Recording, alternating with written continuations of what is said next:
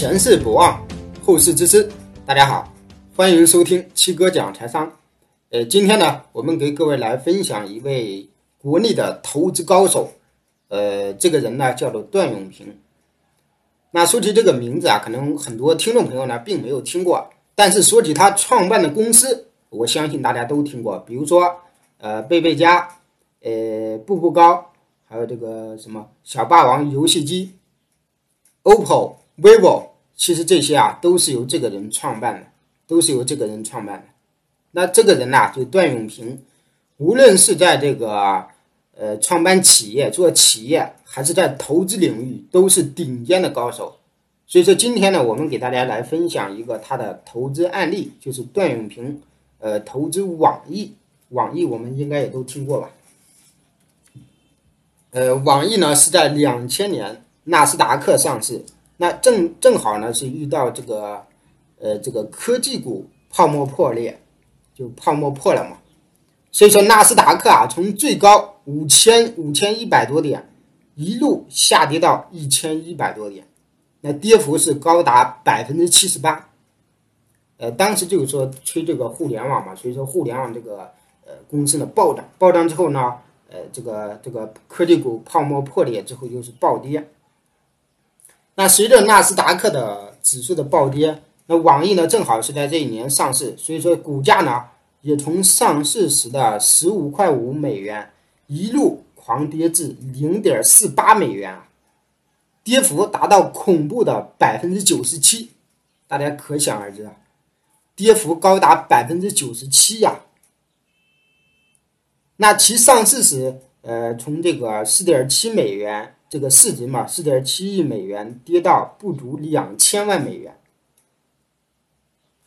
二零零二年四月份，建立在对网易及管理层的深度了解以及这个呃股价极度极端的便宜的基础上，所以说，呃段永平呢和他的夫人，然后就在公开市场上买入了一百五十二万股，呃这个网易，它的成本我们可以大概算嘛，每股的话是零点四八美元，他总共是买了一百五十二万股，那我们一算就能够算出他。呃，这个成本买入这个成本，那他买了这么多，呃，占网易总股本，呃，就这个公司的总股本是百分之五点零五。那后来呢，他又增持了呃两百多万股，两百零五万股，占网易的啊这个股份是百分之六点八，百分之六点八。那我们都知道啊，如果说呃，我们看一下网易的走势图，从这个。呃，二零零二年到二零零，就是说我们今天吧，其实这个股价啊，真的是翻了几百倍、几百倍啊，几百倍。所以说其后的传奇经历呢，呃，其实这个投资圈内的很多都听过。那段永平啊，将网易由这个零点八美元，就是它综合成本呐，坚持持有到一百美元。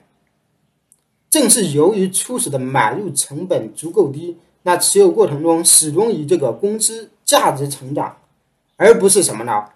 而不是他买入成本为标准，所以说这才孕育了这段投资传奇的诞生。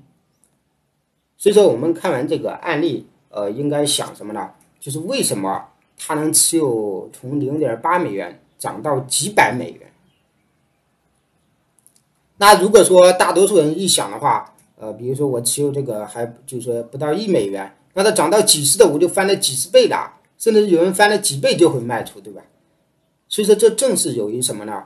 不以自己的买入成本为参考，而是以什么呢？这个公司的价值它到底贵还是不贵？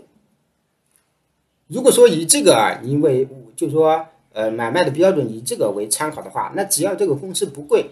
哪怕它翻了几十倍、几倍，我我都不用卖出啊。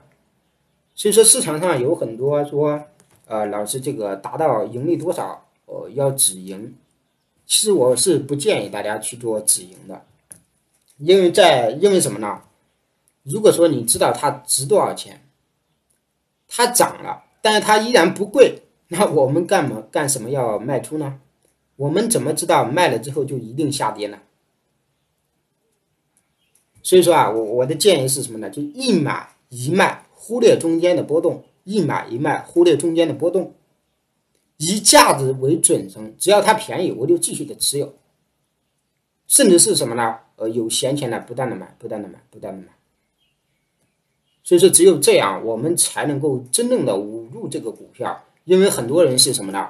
比如说，比如说在这个牛市初期的时候，他买的这个非是非常优秀的公司，非常的低估，还涨了一些，比如说涨了百分之三十、百分之五十，然后呢，他就卖了，想着的是什么呢？就止盈嘛，落袋为安，想的是如果跌下来我再买。